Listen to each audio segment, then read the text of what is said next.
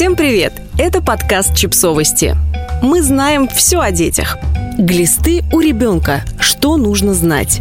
Одна из самых частых проблем, волнующая родителей, это глисты. Мамы нередко утверждают, у моего ребенка часто болит живот. Наверное, у него глисты. У нас в доме животные. Обязательно проводим профилактику глистов. Ребенок скрипит зубами во сне. Это точно глисты. Узнаете себя? Давайте разбираться. А глисты это вообще кто?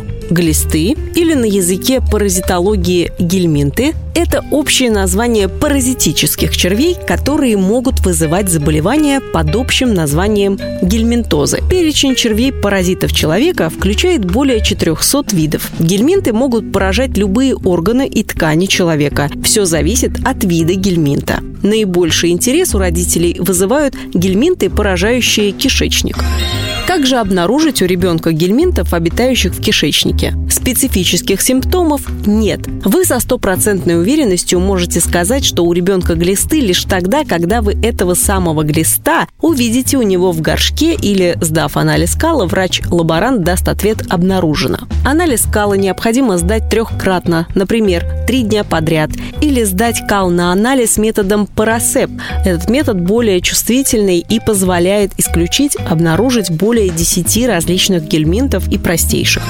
Нужна ли профилактика глистов? Даже если в доме есть животные, профилактика не нужна и достаточно соблюдения правил личной гигиены. Глистов огромное количество, а волшебной таблетки, которая сможет защитить от них всех, не существует. Как не существует и волшебной таблетки от всех вирусов, вызывающих острое респираторное заболевание. Существует ряд мифов о глистах. Предлагаю развеять некоторые из них. Глисты – это летняя болезнь. Гельминтозом можно заболеть в любое время года. Гельминтов существует огромное количество, а жизненный цикл многих из них не зависит от сезонности.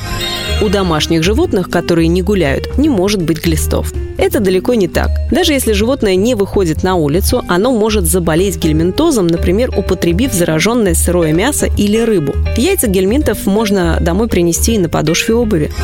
Если мыть руки перед едой, то глистов не подхватишь. Действительно, в профилактике гельминтозов гигиена играет одну из ведущих ролей. Однако это не является гарантированной защитой от заражения. Гельминтозом можно заболеть, употребив, например, недостаточно термически обработанное зараженное мясо или рыбу. Для предупреждения развития гельминтозов, передающихся через мясо и мясные продукты, необходимо соблюдать несколько простых правил. Приобретать мясо нужно только в проверенных магазинах. Не приобретать мясо в местах несанкционированной продажи готовить любые мясные блюда, подвергая их термической обработке. Нужно следить за личной гигиеной, мыть руки и любую посуду с ножами и разделочными досками после работы с мясом. Ни в коем случае нельзя пробовать свиной фарш сырым, как это делают некоторые хозяйки. Ребенок скрипит зубами, бруксизм во сне. Это признак глистов. 30% детей скрипят зубами во сне, но с глистами это никак не связано. Действительно, у некоторых из них можно обнаружить глистов, но поверьте, это будут лишь два совпавших друг с другом по времени события. Чесночная клизма выводит всех паразитов. Такой способ борьбы с глистами является народным и не имеет никакой доказательной базы. Какие симптомы говорят, что у ребенка глисты?